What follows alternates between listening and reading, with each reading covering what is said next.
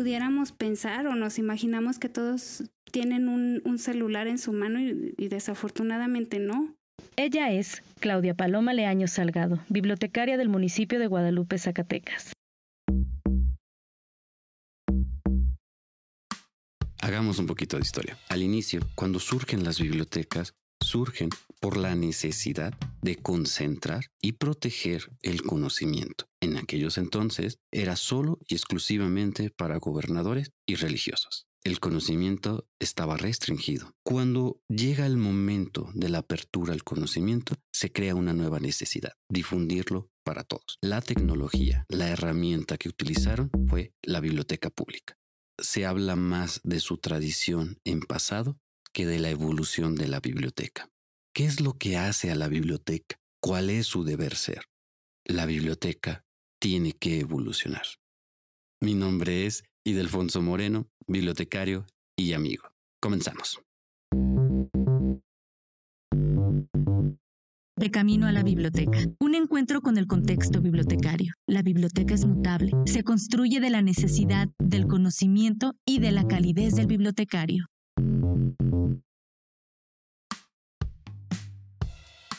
Los resultados que están dando los cursos de verano son altos y hacen que uno sonría. Las y los niños van contentos, eh, se está convirtiendo en una tradición, el trabajo resalta de la bibliotecaria y el bibliotecario. Rodrigo Borja, director nacional de bibliotecas públicas, comentó, los reportes de asistencia a nivel nacional son altos, pero ¿qué es lo que pasa? ¿Por qué dejan de asistir a la biblioteca? Sí, bueno, lo que la haría en este caso sería sus usuarios sobre todo. Nos habla Juan Maldonado Ramírez de la Biblioteca Municipal Martín de Zavala de Sepúlveda, Pánuco, Zacatecas. La cantidad de usuarios que asisten son los que le dan vida a la, a la biblioteca propiamente.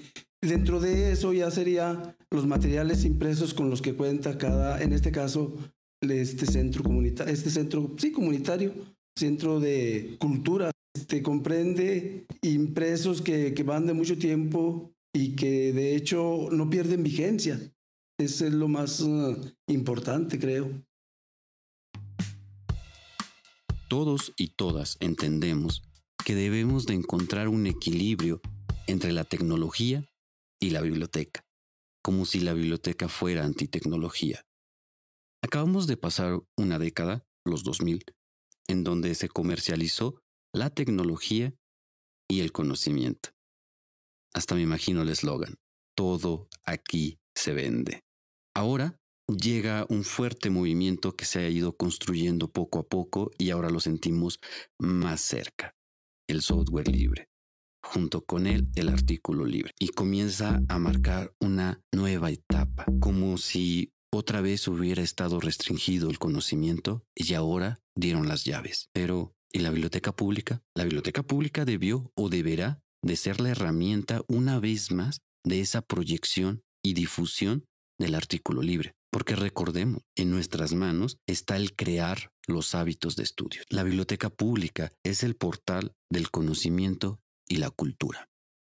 La biblioteca carga el fuerte simbolismo del libro impreso, los espacios, la calidez humana, la empatía y el gusto por difundir el conocimiento y la cultura es parte también de la biblioteca. Este, pues primeramente nosotros llegamos y hacemos el aseo, haya usuarios o no, tenemos que tener, mantener limpia la biblioteca. Ella es Susana Hernández, coordinadora municipal de la Biblioteca Benito Juárez, Betagrande, Zacatecas. Y sí, pues si hay usuarios, por la mañana casi no tengo porque pues están en la escuela, apenas van a salir de, de vacaciones y vamos a iniciar un curso de verano. Entonces sí se deben de dar una vuelta cuando están los cursos para que vean cómo queda. Nosotros estamos aceptando desde los seis años en adelante, de 12. Vienen también mucho adolescentes. Nosotros nada más con adolescentes, con niños y de preescolar. Con de tercera edad no, aún no hacemos actividades. Huele a revolución. La evolución de la biblioteca es una necesidad prioritaria. Caminamos a tientas. Se construyó un diálogo sólido para sustentar la ciencia de las bibliotecas, llámese biblioteconomía, bibliotecología, ciencias de la información, etc. Nos centramos tanto en teorizar que olvidamos que el conocimiento crece y se transforma a la par de la tecnología. Es nuestra materia prima el conocimiento. Somos parte del desarrollo de hábitos como de lectura, de investigación, de escritura. Yo veo, yo estoy, primeramente estoy a favor de la biblioteca tradicional. Ella es Adriana Hernández Torres, de la Biblioteca Sor Juana Inés de la Cruz de la Comunidad Sauceda de la Borda, Betagrande, Zacatecas. ¿Por qué? Porque para mí leer un libro es encontrarte un mundo nuevo. O sea, descubres muchas cosas. Tristemente los usuarios que acuden aquí siempre vienen buscando directamente, van a las computadoras, tienes internet, pásame la clave, esto y esto. Y, eso te da tristeza. ¿Por qué? Porque, bueno, yo tengo aproximadamente 23 años trabajando aquí. Y para mí lo más importante son los libros, deberían de ser los libros. Eh, precisamente por eso no, no estoy de acuerdo tanto en, en que las bibliotecas cuenten con toda la tecnología. ¿Por qué? Porque me doy cuenta que los jóvenes cada vez se alejan más y los niños si nosotros los seguimos dejando, los vamos a perder, como estamos perdiendo a los jóvenes que ya no leen, que ya no les gusta leer, que este, se la pasan este, buscando todo en buscadores en internet, eh, imprimen, ya no quieren escribir, ya eso para mí es triste, pero pues tenemos que ir a la par de la tecnología. Pero yo pienso que se puede mediar todo, pero siempre y cuando tengamos los recursos para hacerlo. Eso es muy importante.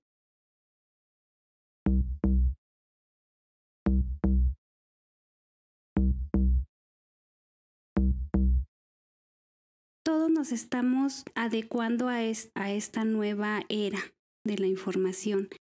Ella es Claudia Paloma Leaño Salgado, bibliotecaria del municipio de Guadalupe, Zacatecas.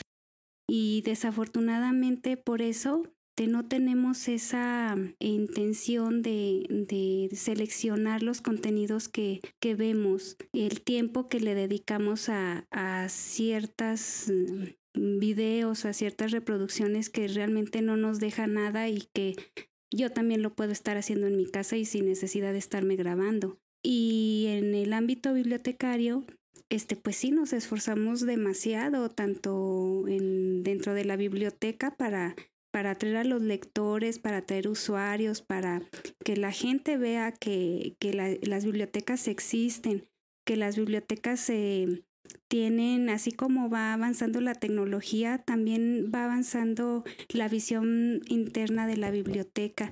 Ya no es esa biblioteca aburrida donde estaba la señora así atrás este, mm, eh, cuidando que todo fuera silencio, sino que ahorita las bibliotecas estamos teniendo otro tipo de aperturas y, y, estamos esforzándonos todos los bibliotecarios a nivel nacional, internacional, podría decir también, este, pues para alcanzar esta, esta difusión en, la tecnología, eh, para llegar a más, ahora sí que atraer más la atención y, pudiéramos también este, tener esa, esa inteligencia y ese discernimiento de, de qué es lo que estamos invirtiendo y qué es lo que estamos viendo por internet y más eh, lo, lo accesible que tenemos, pues aprovecharlo para bien, para cultivarnos, para dejar un mejor legado a los que vienen atrás de nosotros.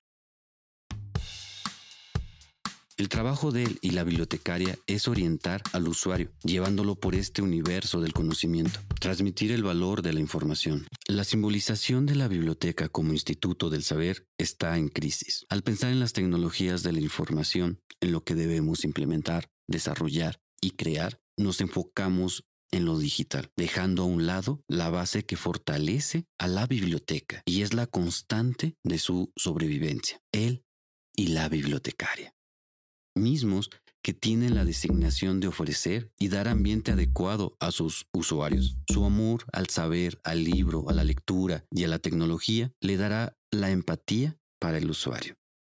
No existe una rivalidad ni debate entre la biblioteca y las tecnologías ni los motores de búsquedas como Google. Deberemos trabajar. Y nuestro trabajo como bibliotecarios y bibliotecarias es con el usuario. Lograr que el usuario equilibre entre la tecnología y la biblioteca. Para esto, es urgente, es necesario, es prioridad reinventar la simbología de la biblioteca para que vuelva a ser un instituto del saber. Este, pues sí, en la comunidad de la Victoria es muy común que los niños vengan a pasar una tarde a leer un libro, este, a, hacer un dibujo. Nos habla Emma Guadalupe Zavala Gómez, de la Biblioteca La Victoria, Pinos, Zacatecas. Ahora en el mes de agosto tenemos los cursos de verano, que están invitados los niños para que asistan y ahí les ponemos diversos, diversas actividades para que ellos vengan, jueguen y se diviertan. Mi nombre es Idelfonso Moreno. Agradezco al Instituto de Cultura de Zacatecas y al gobierno del estado de Zacatecas por apoyarnos a realizar este ensayo zacatecano. Invito a todas y todos, coordinadores, coordinadoras, bibliotecarias, salas de lectura, a ejercer su derecho de réplica. Comenten, comenten los videos, comenten nuestro capítulo. Nos pueden localizar en Facebook como Bibliotecas México Podcast, la de los videos bonitos. Ahí déjenos sus comentarios, mándenos inbox, comuníquense con nosotras. Hasta la próxima. En el inicio eran textos en un espacio. Hoy es el conocimiento resguardado y difundido por el bibliotecario. Como bien conozco yo a, a mi gente. Ella es María de la Luz Escobedo Zúñiga, bibliotecaria de Tacualeche, Zacatecas. Mm, no creo, no creo, este, y no quisiera yo porque de todos modos estamos perdiendo, estamos perdiendo ya la lectura a niños de secundaria que están segundo, primero y no saben leer. Entonces, si cambiamos a las máquinas, aquí, aquí en Tacualeche no creo que funcione, sinceramente no, porque como que todavía los papás eh, tenemos ese arraigo de que a leer en un libro, en un muy buen libro. Así como, como estamos viendo, o sea, porque pues fue en, en una parte que se supone que hay más usuarios, más escuelas, más eh, pollo.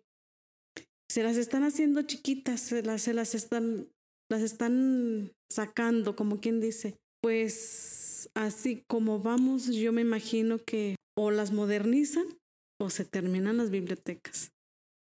Porque, o sea, están reduciendo espacios. Eh, aquí, aquí, aquí igual, les comento, eran dos salas nos prestaron una, nos están quitando los libros que por obsoletos, que pues sí, sí están muy viejos, sinceramente, porque son de 1985.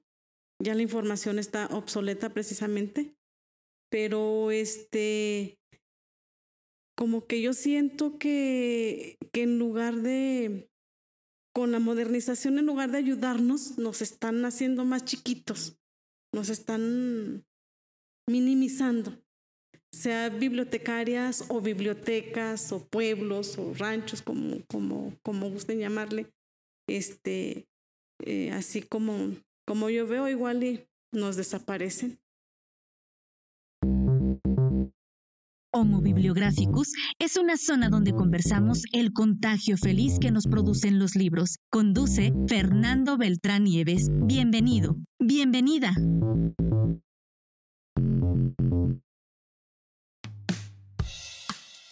Son las mujeres las que muchas veces nos orillan a escribir un versito, una carta, un libro, una obra. Pero son las mujeres las que nos enseñan a leer. ¿Cómo se tejen estas experiencias decisivas? ¿Cómo podemos contar nuestro primer encuentro con la lectura? ¿A quién le debemos este descubrimiento fundamental? Yo aprendí a leer a muy temprana edad porque tuve una maestra que aparte era mi tía. Nos habla Francisco Muñoz, profesor de primaria y mediador de lectura en Pinos, Zacatecas. Que desde chico me empezó a dar libros. Se llama la maestra Josefina. Ella, de hecho yo antes de que fuera mi instrucción primaria, yo acompañaba a mi hermana, la mayor, a la escuela. Entonces puede ser que mis acercamientos a la lectura fueron a temprana edad. Yo a los cinco años ya estaba leyendo. Recuerdo que esta tía tenía una colección de libros de esos que hasta estaban cosidos a mano. se llamaban La Nueva Senda, que hace poquito me dio tanto gusto encontrar en una feria de libros usados. Lo encontré y no dudé en traérmelo por esa cuestión emotiva que hay en mi acercamiento a la lectura. Después, esta tía tenía su biblioteca particular y pude meterme a libros de historia, de geografía de, los, de las primeras ediciones, antes de los libros de la patria, habían esos materiales. Cuando entré a la escuela ya formal, pues yo ya llevaba ideas de lo, de lo que era leer. Y con esta tía, que también fue mi maestra en primer grado, pues se puede decir que avancé enormemente en esto de, de leer y me regalaba libros, me prestaba libros. Y yo crecí con esa idea de cuando puedas regalar un libro, cuando puedas prestar un libro, aunque no te lo regresen, pero que lo lean. Después, en la primaria fue así, pues nuestros libros de lecturas que teníamos, pero yo de esta tía siempre recibí algo más. En la secundaria tuve otra gran maestra de español que se llamaba la maestra Elena, que también nos propició muchos materiales de lectura interesante. Cuando ingresé a la normal, no se diga, había una biblioteca enorme donde, aparte de las tareas que nos dejaban, había la oportunidad de leer mucho. De leer porque te prestaban todos los libros que pudieras tú solicitar. Entonces ahí yo también dimensioné la cuestión de la función de la biblioteca. Las bibliotecas deben de ser así, prestar libros, para que te los lleves a la casa, para que los leas donde tú quieras. Así fue más o menos mi proceso lector. También tuve gente que me alguna vez me regaló un libro, todavía por ahí conservo algunos de estos materiales. Cuando salía de, de la escuela o de repente que te invitaban a un concurso de ortografía, de dibujo, te regalaban libros. Entonces, ahí es cómo se fortaleció mucho este proceso de lectura. La biblioteca pública por ahí también nos ofrecía el préstamo a domicilio. La señora que en aquellos tiempos coordinaba la biblioteca y hace poquito yo platicaba con la actual coordinadora de que siempre iba y me prestaba libros, me regalaba revistas de las que a veces ya estaban descontinuadas. Recuerdo mucho unas revistas que me regalaba de México desconocido. Y una vez por situaciones así de la vida, me regala unos cuentos de Memín Pingüín. Y desde ahí empecé, empecé más a aficionarme a, a leer. Y así creció mi situación de acercarme a libros diversos. Ya después los domingos que me daba mi papá, mi abuela, los dedicaba aquí en la plaza del pueblo había un señor que ponía tendederos de revistas de Calimán, del Llanero Solitario, de Capulina. Y yo me venía a gastar mis domingos aquí al, al portal a, rentar o a veces a comprar revistas, que por ahí todavía tengo unas desde aquellos años. Entonces ahí este es mi proceso lector. Cuando ya egresé de la escuela normal, pues me encuentro de que en los lugares donde había, había pequeños materiales de lectura. En aquel tiempo no estaba tan arraigado mucho eso de los libros en las escuelas. A la escuela que yo llegué había pocos, había pocos. A los pocos años de que inicio mi trabajo, eh, la SEC empieza a impulsar el programa Rincones de Lectura, que era dotación de materiales muy bien seleccionados para trabajar con los niños. Al parejo de esto había cursos donde nos decían cómo usar estos materiales de mejor manera. Y pues así. Se suele afirmar que la falta de tiempo es la razón principal del desencuentro con los libros en la sociedad mexicana. De este modo, una de las batallas decisivas es extraer a la lectura de esta sensibilidad ingrata, falsa en cierto sentido, percepción tambaleante. Por desfortuna, la gente muchas veces en sus primeros años, quizá prolongándose en el tiempo, asume a la lectura como un castigo, una obligación, una actividad poco atractiva y sin brillo. ¿Cómo remover esta actitud? En este sentido, ¿cómo se convirtió en mediador de lectura? Llega el momento en que el gusto por la lectura me lleva a ser como asesor de estos cursos para maestros. Y fue para mí un descubrimiento padrísimo porque tenía todos los libros sabidos y por haber a mi alcance y podía promoverlos con otras personas. Empecé a dar talleres para maestros, talleres para niños, talleres para padres de familia con este tema de la lectura. Por ahí en estos talleres, eh, una vez nos convocaron a, a nivel estado y conocí el programa Salas de Lectura, que es otro gran acierto que muy poca gente conoce porque no es tan abierto como otros programas. Aquí no interesa que haya números, sino que haya lectores. Y aquí en este programa pues empecé a conocer experiencias de gente que promovía la lectura en casa, con grupos vulnerables, en los hospitales, en muchos espacios que a veces tú no te imaginas, ¿verdad? Gente que tiene sus 20 libritos y se va a un jardín y, y ve a la gente por ahí y empieza a leer, a platicar.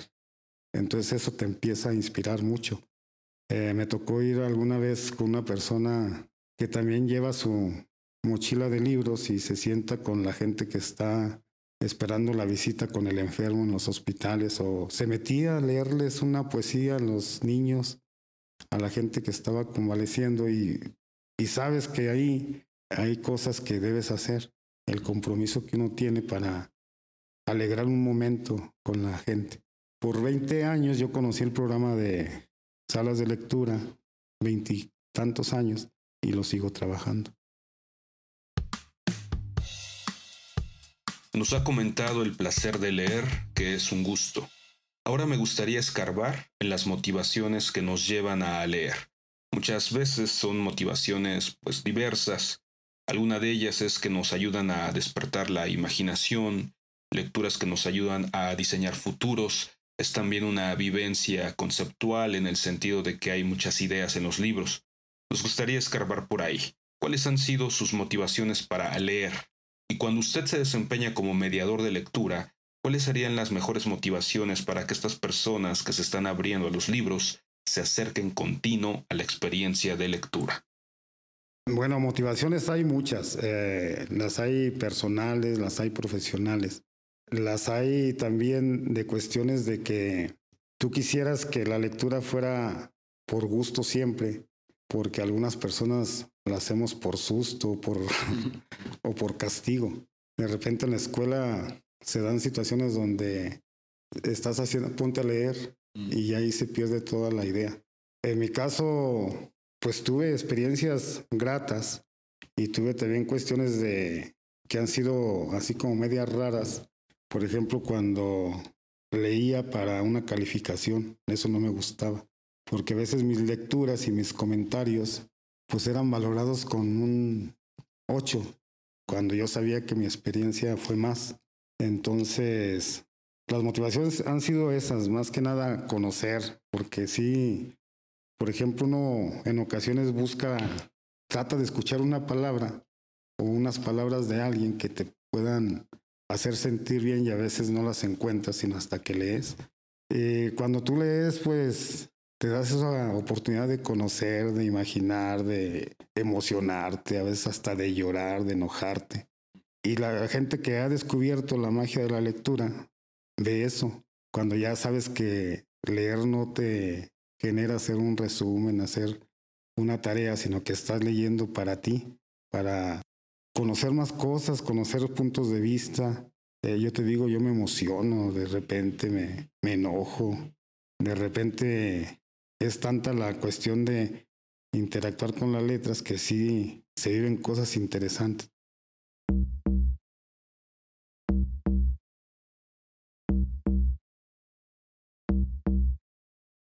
Cuando yo hago con los niños, les hago sentir esas experiencias que les gusten, que se metan, que investiguen más, que se emocionen.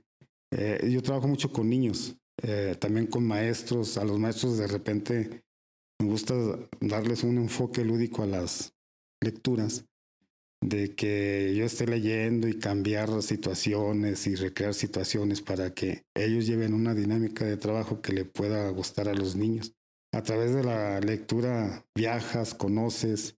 Eh, yo, por ejemplo, en una ocasión leía cierta historia y en un viaje me encontré esos paisajes que yo había visto, que yo había visto, entonces dije, lo soñé o me transformé en un personaje o me trasladé a otro tiempo, otra época.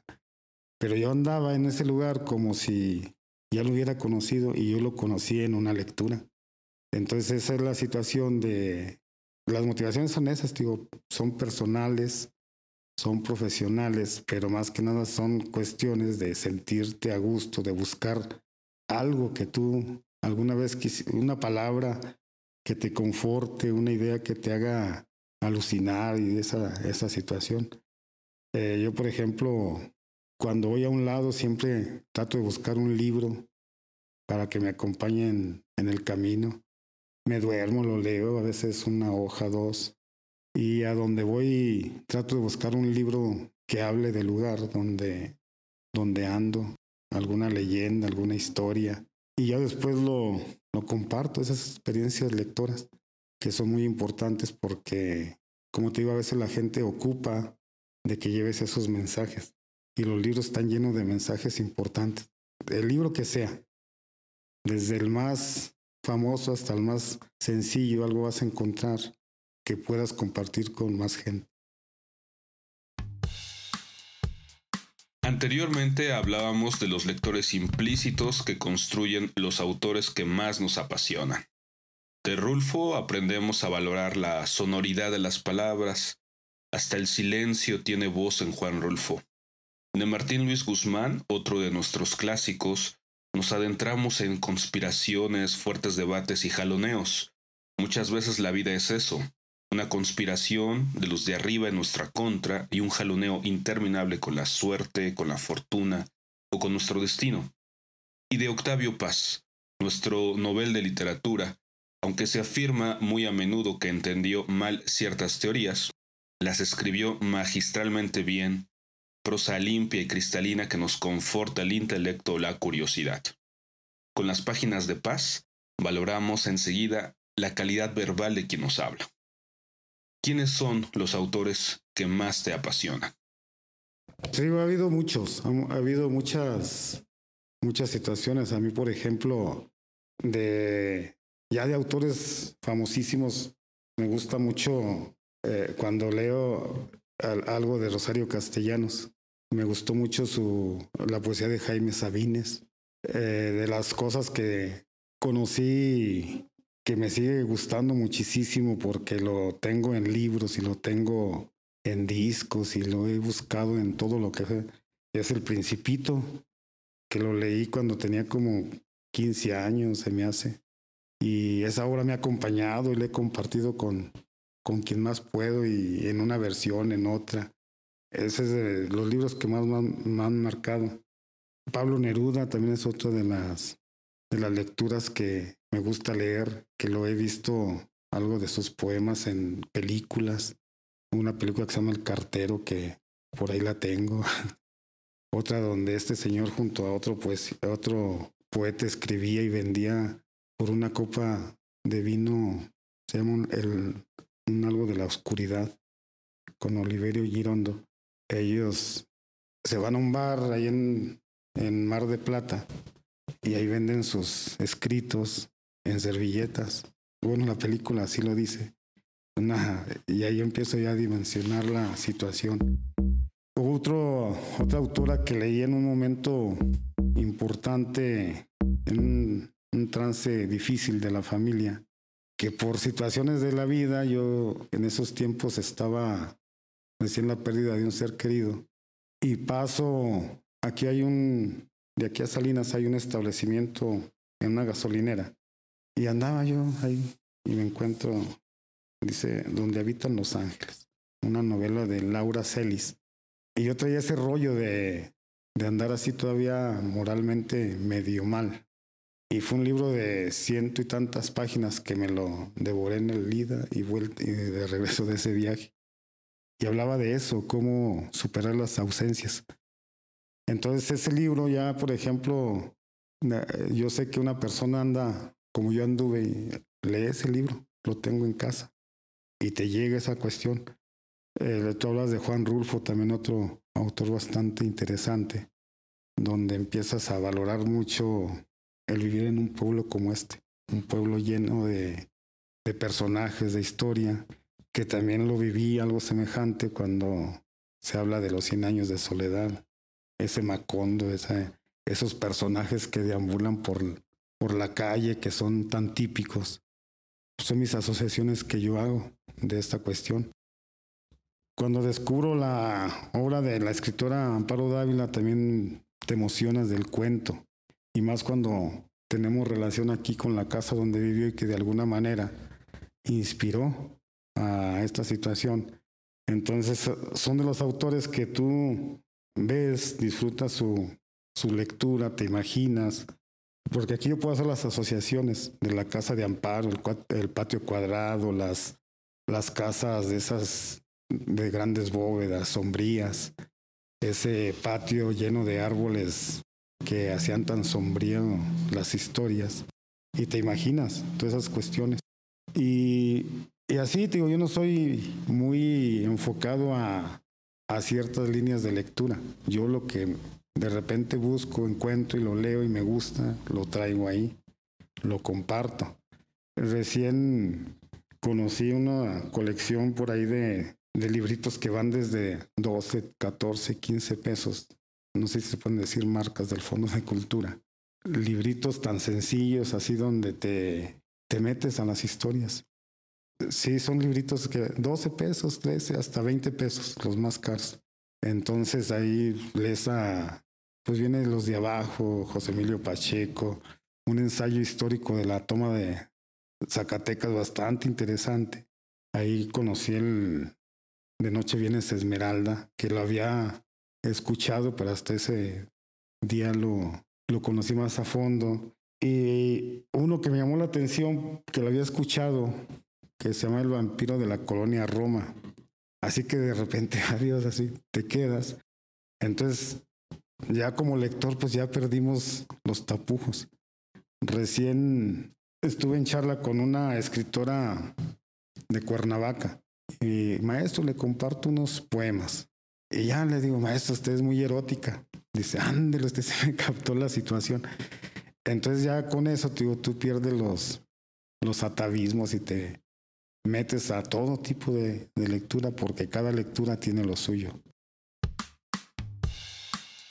No nos resta más que agradecer a nombre de Bibliotecas México Podcast este bello encuentro con el profesor Francisco Muñoz, quien nos recibió en el Instituto Municipal de Cultura del municipio Pino, Zacatecas. Un agradecimiento también para todos ellos. Bueno, yo nomás, mi invitación es esa, leamos, leamos como dicen por ahí en los derechos de lector donde tengamos tiempo. Yo en mi casa tengo libros en la sala, en el cuarto, en la cocina, en el baño, en la recámara, en todos lados hay libros. Y así debe de haber porque esa es mi idea de mientras haya un, un material escrito al alcance de, de alguien, ese alguien puede llegar por accidente o intencionalmente. Yo como mediador de lectura, esa es mi, mi idea. Mi idea es acercar estas situaciones. También si no tienes libros, tienes charla y puedes de, alguna manera tu charla llevar a un lector, a, a una persona que llegue a esas lecturas que tú has hecho. Yo soy de la idea también de que hay que regalar un libro, hay que comprar un libro, hay que robarte un libro, porque esas cosas son interesantes. He prestado libros y, y no me los regresan, pero no me da coraje porque pienso de que hice una inversión ahí con esa, esas personas. Si lo lee bien y si no también, si lo picotea, pues también. Soy de esa, de esa idea de de estar con los libros y para los libros. Yo lo, lo promuevo, yo comparto lecturas, comparto experiencias.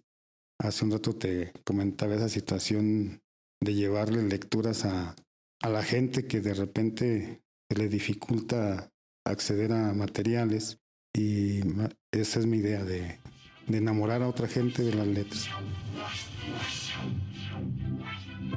Para la realización de este episodio, Bibliotecas México Podcast colaboró con el gobierno del estado de Zacatecas por medio del Instituto Zacatecano de Cultura Ramón López Velarde y con la coordinación del Programa Nacional de Salas de Lectura. Agradecemos al gobernador del estado de Zacatecas, licenciado David Monreal Ávila, y a la directora general del Instituto Zacatecano de Cultura, licenciada María de Jesús Muñoz Reyes.